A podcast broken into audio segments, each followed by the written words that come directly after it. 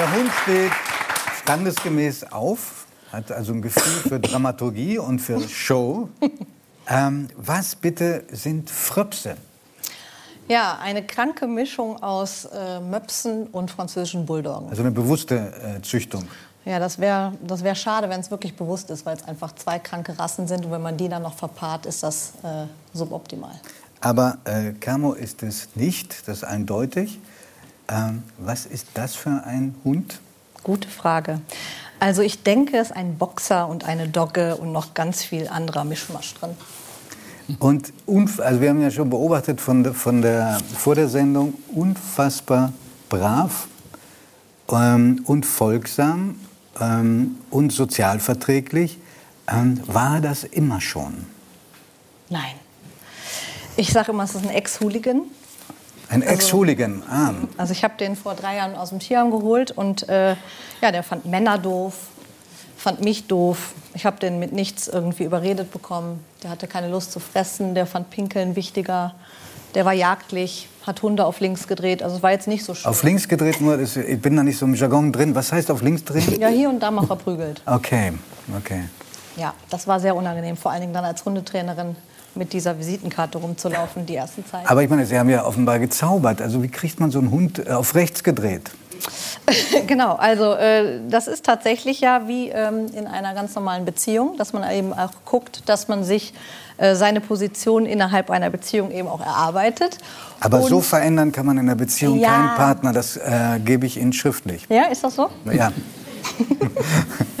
Also ich bleibe da optimistisch. Also insofern ähm, haben wir uns eingegruft, weil ich ähm, dem Camo am Anfang eben auch gezeigt habe, dass er bestimmte Dinge einfach nicht regeln muss, die er aber für sich als wichtig empfunden hat. Also er war sehr territorial, das heißt, er musste immer alles abchecken und gucken.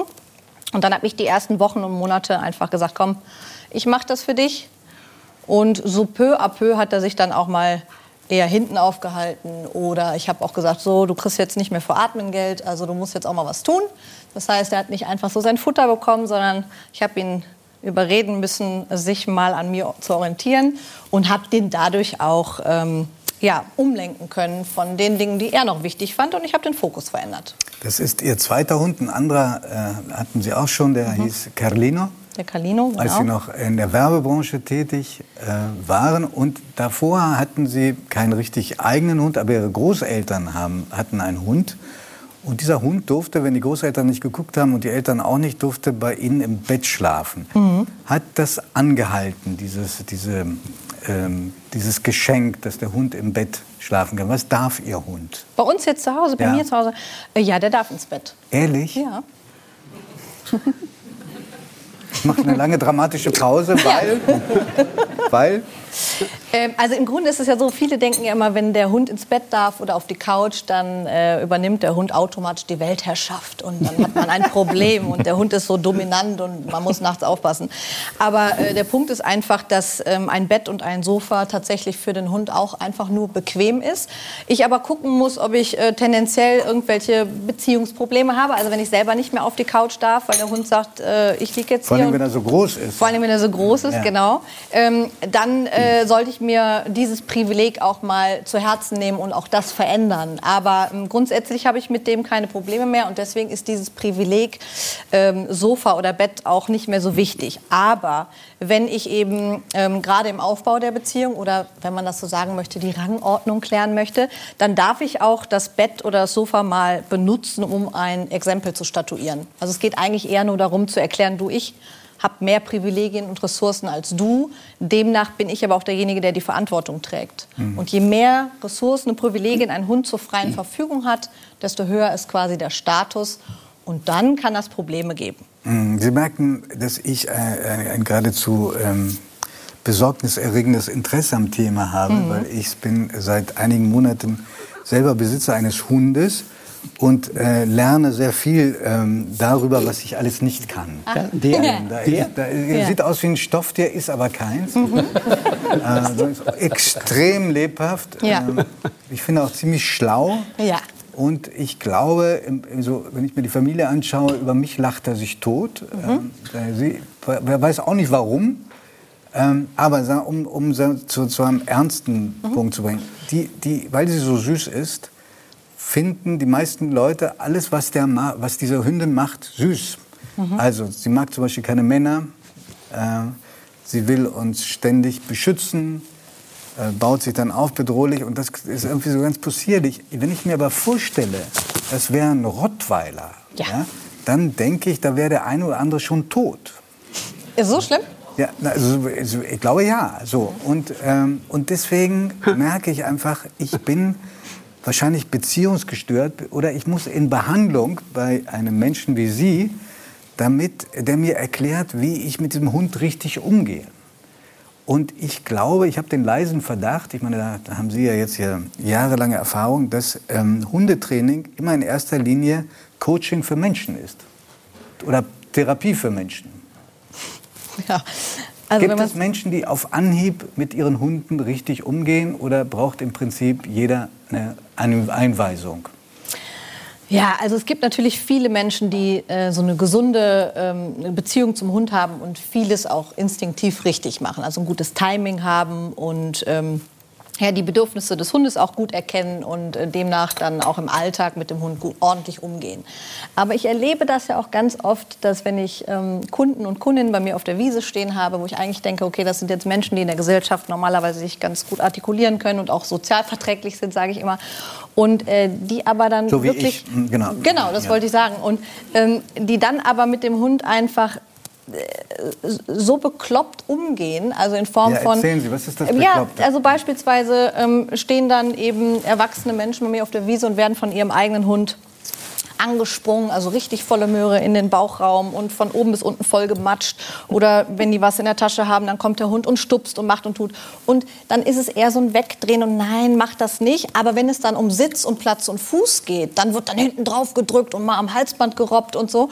Und da ist einfach so die Kluft zwischen der eigenen, ähm, die eigenen Grenzen mal zu setzen und das Verständnis für Grundgehorsam äh, für mich total verwaschen. Also auf der einen Seite lassen die sich alles gefallen und benehmen sich dem Hund gegenüber einfach total devot und auch nicht wie eine Führungsposition. Damit meine ich jetzt nicht, sei streng und wirf den Hund mal auf den Rücken, sondern benimm dich eben auch wie jemand, der sagt, ich habe meine Grenzen und unterschreite meine Individualdistanz nicht etc. Und auf der anderen Seite werden aber die meisten Menschen dann so streng bei Grundsignalen, weil man das ja so gelernt hat. Der Hund muss ja Sitz und Platz und Fuß machen. Und das finden Sie gar nicht so wichtig? Das ist mir tatsächlich wurscht. Also ich, naja, natürlich soll er sich auch mal setzen und hinlegen und äh, jetzt auch brav sein. Aber ich habe gar nicht den Anspruch, dass mein Hund äh, military-mäßig funktioniert, sondern ich muss den eben im Alltag mitnehmen können. Und ob der jetzt hier neben mir steht und mich anglotzt, ich weiß, dass er sich eh irgendwann hinlegt. Ähm, das ist für mich jetzt auch in Ordnung. Aber was ich damit sagen möchte, ist, dass es ganz oft einfach ein Fehler ist, sich auf Sitz und Platz und Fuß mhm. zu fokussieren, wenn der Hund mich eigentlich im Alltag noch gar nicht ernst nimmt. Weil Sitz und Platz und Fuß sind Tricks, die muss ich trainieren. Und da geht es einfach nur um. Timing und um von mir aus Leckerlis und so weiter. Markus nickt so wissend. ich weiß von ihm, dass er gerne joggt. Ja. Oh, jo, hast, du besondere, hast du besondere, genau, hast du besondere, besondere Erfahrung mit Hunden gesammelt beim Joggen? Muss ich, muss ich Hunde in Schutz nehmen. Aber also der Satz sozusagen, der will nur spielen gefolgt von dem zweiten Satz, das hat er noch nie gemacht. Ja. Ja. Den, den habe ich so jetzt noch nicht erlebt. Ich musste gerade so lachen, weil ich deinen Hund gesehen habe, diesen kleinen ja. Hund da. Mein Sohn hatte mal so einen kleinen Hund und ich, ich finde immer noch bis heute faszinierend den Größenwahn dieser kleinen Hunde. Ja.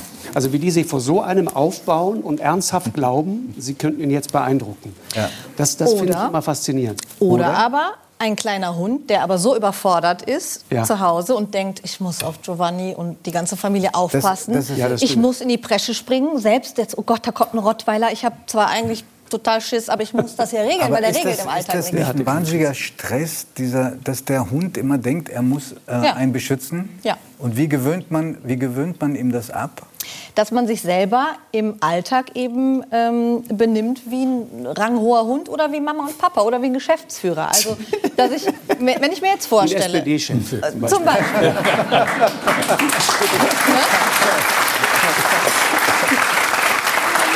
nein, nein, nein. Das ist, glaube ich, kein guter Tipp, weil das, in der SPD hat man ranghoher äh, SPD-Politiker gesagt, das sind alles schwer erziehbare. Ich überlege gerade, wem ich alles einen Hund schenken möchte zum Trainieren. Ja. ja. aber wenn ich mir jetzt vorstelle, ich hätte meinen ersten Arbeitstag und äh, steige aus dem Auto aus und äh, vor der Firma ist dann roter Teppich, Audi A3 vor der Tür und Generalschlüssel, dann denke ich ja vermutlich, oha, ich muss die Firma leiten. So, und wenn der Hund jetzt so zu Hause reinkommt und dann liegt da überall Futter für nichts tun und Spielzeug rum und der darf sich überall frei bewegen und der muss nur einmal pupsen und wird gestreichelt. Dann lernt er ja, okay, gut, wenn ich diese allen ganzen Privilegien und Ressourcen habe, dann bin ich hier scheinbar nicht der Praktikant. Hm. Also meine Menschen benehmen sich eher wie Kinder ja gut, dann muss ich auf die aufpassen. Und wenn ich dann ein Hund bin, der ein hohes Bewusstsein fürs Territorium hat, also der es wichtig findet zu gucken, wer hier reinkommt und wer nicht, und das Gefühl hat, wir Menschen sind aber immer so, ja, geh mal gucken. Also wir sind diejenigen, die immer diese Verantwortung abgeben, dann glaubt der Hund eben diese Lücke füllen zu müssen. Und der eine Hund okay. macht es eben motivierter aus welchen Gründen auch immer, oder mittlerweile gechillter und denkt, ja gut, wenn es wirklich hart auf hart Helge, macht die das. deckt sich in etwa mit deinen Erfahrungen als Hundehalter? Ah, ich hatte schon viele Hunde, sind alle verschieden. Ja, deshalb frage ich ja. Also völlig verschieden, ja, auch, auch gestorben auch. Ja, verschieden auch. Wie verschieden? Ja, sind alle verschieden und haben ihre eigenen Charakterzüge. Ich habe die nie unterbunden. Aber ich, äh, das ist so, ich wohnte nicht in einer Etagenwohnung, Mhm. Einen Hund in der Stadt zu halten, so einen großen Hund in einer Etagenwohnung, das ist wieder was ganz anderes, wie wenn du irgendwo auf dem Bauernhof lebst oder so und die Hunde laufen draußen rum. Der Kleine, der so, so, so ein puscheliger Spitz, der äh, würde gerne Mäuse fangen. Da ist er den ganzen Tag unterwegs. Ab und zu sitzt er sich auf die Straße und hält Autos an, weil gerade die Kleinen haben so dieses Bedürfnis, groß zu sein. Ja, ja, das kennt man auch und die von anderen und die Großen ordnen sich den Kleinen oft unter. Mhm. Aber ich kenne das auch mit großen Hunden. Ja. Ich bin, Hunde, bin von klein auf mit Hunden groß geworden. Mhm. Und auch viele, viele Hunde äh, selbst mit einer Familie gehabt, dann mit meinen Kindern und auch Enkelkindern. Und ich war immer, so wie Sie gesagt haben, auf Hunde zugegangen, entspannt, aber auch versucht, klare, dann auch, auch, auch, auch Oh, wir sehen, die Dinge, glaube ich, einen Hund, der die Dinge, zu Ihnen passen Ach, da bin ich ja. ja, ja. Wer? Mit Butzi, meinem Hund. Also das ist ein Hund? Ach so, ich dachte auch. Bitte? Nein, das ist keine Felldecke, das ist der Hund. Deswegen habe ich in meinem Buch, Der kleine Medikus, äh, den Hund, äh, habe ich Kanickel genannt, der sieht, sah genauso aus, da so. Und äh, weil er einfach so so immer rumgesprungen ist. Das Schöne aber, ist ja, wenn Menschen über ihre Hunde sprechen, ja. dann strahlen die Augen. Total. Ne? Ja, aber wenn jetzt ein großer Hund, und das, da würde ich jetzt Ihre Meinung gerne wissen, wenn ein großer Hund, den du die ganze Zeit, der immer freundlich war zu dir und immer, ne, ich zugewandt, er zugewandt, und der geht dir auf einmal, weil er ein Geräusch nicht interpretieren kann, an die Kehle. Und zu Hause, der Besitzer kann nicht sagen, stopp, aus. Und der Hund beißt dir in den Hintern dann wirst du, dann wirst du nervös. Das ja, heißt, also, da muss man, wie gehen Sie damit um? Was muss man lernen, damit da Ende ist, Ende Gelände? Ich glaube, ein be besorgniserregendes Zeichen, wenn der Hund auf den, aufs Härtchen losgeht. Ne? Ja, also da ist natürlich schon viel vorher was passiert. Also es ist ja auch spannend, dass, dass äh, viele Menschen einfach Vorstufen übersehen. Ähm, ich habe zurzeit äh, ein, ein Video gepostet, wo ein Schäferhund auf einen weißen Hund zuschleicht und den einfach nur durch Schleichen anguckt und bedroht, also dem Stress macht. Und ähm, das ist eben eine Drohgeste.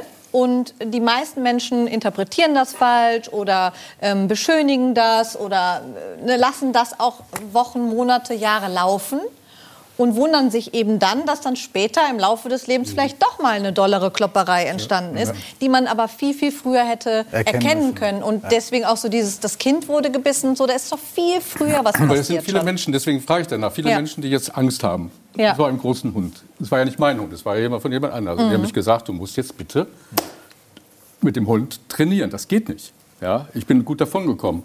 Aber es gibt Menschen, und wie geht man mit der Angst der anderen Menschen um? Hm. Ja, klar. Das Aber die, die, ich glaube, die übergeordnete Frage ist, ist eigentlich jeder Hund irgendwie trainierbar? Auch, ja, genau. auch verhaltensauffälliger?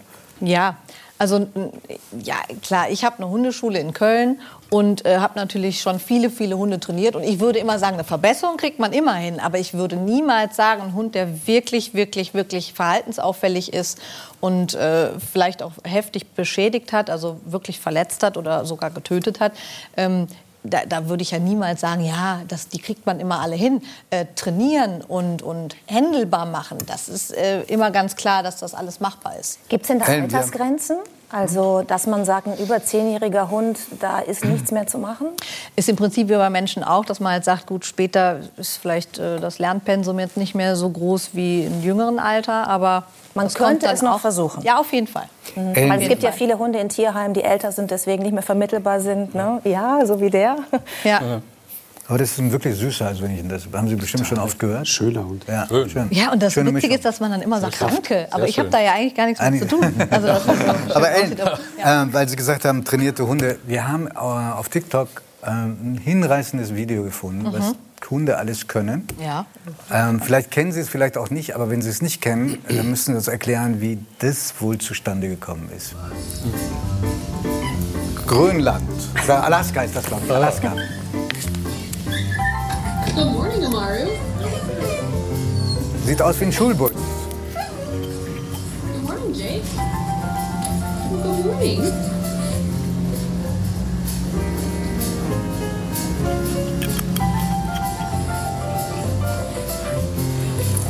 Die werden zum Gassi gehen abgeholt. Mhm. Das noch zur Erklärung. Abgegeben und dann hat jeder offenbar seinen Platz. Schauen Sie das mal an. Und die freuen sich, die sehen sich wieder. Was ist das?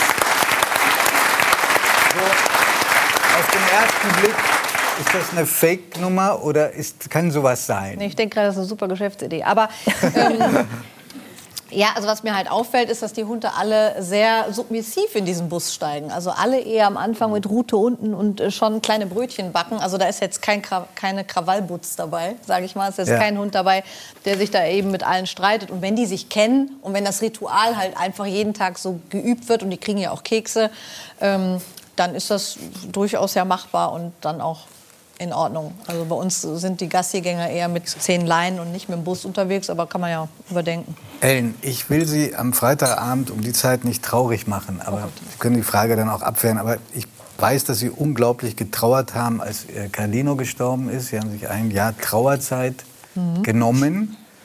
Und äh, sie haben äh, den Hund, die Überreste, die Sterblichen, verbrennen lassen. Und es heißt, ich weiß nicht bestimmt, dass sie die Asche verrührt haben mit der Farbe, mit dem sich ein Tattoo gemacht haben. Ja. Stimmt das? Mhm, das stimmt. Das ist, wir haben uns erkundigt, das ist legal in Deutschland. Ich, wir haben hier einen Herrn Grönemeyer sitzt. Ich glaube, mit Oma und Opa kann man das nicht machen. Doch, ja. Keith Richards hat es ja auch. Also so. Wirklich? Geht es ja, auch mit Menschen? Asche Nein. Nein, das glaube ich nicht. Also ich, ich hoffe nicht. Wüsste ich nicht. Wüsste ich auch nicht. Nein. Nein. Nein. Und äh, wenn, wenn, Sie erlauben, zeigen wir dieses Tattoo auch, weil es ist ein besonders schönes. Schauen Sie mal, wow. das ist Ihr Rücken. Das ist der Rücken, ja.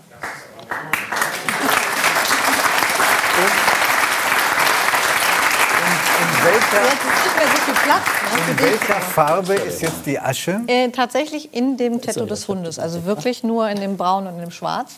Und äh, für mich war ja spannend, ich habe immer gedacht, Asche ist grau. Also wenn man so eine Hundeasche bekommt, die irgendwie wäre die grau. Und das sieht eher aus wie vom Katzenklo, das Granulat. Also so. Können wir doch. Helge, ja, Helge, Helge, Helge, Helge, können wir. Helge war abgelenkt. Und, äh, ich habe schon gehört, die Werbung habe ich schon gehört. Und das, das habe ich dann äh, tatsächlich so ein bisschen im Thermomix äh, pulverisiert und habe dann. Im Thermomix? Ja, und dann ah, ja. habe ich das Pulver das dann. Ist, Judith hört leider nicht zu, aber das ist mindestens ja. interessant. Weißt du, die Katzenklo, diese, diese Asche ist im Es hat was mit eurem Thema zu tun, Nein, weil Helge gerade zu mir sagte, Judith, ich könnte dir ein Foto von mir geben und dann könntest du, wenn ich ablebe, dein ganzes ganzen Rücken mit mir Sorry. Entschuldigung.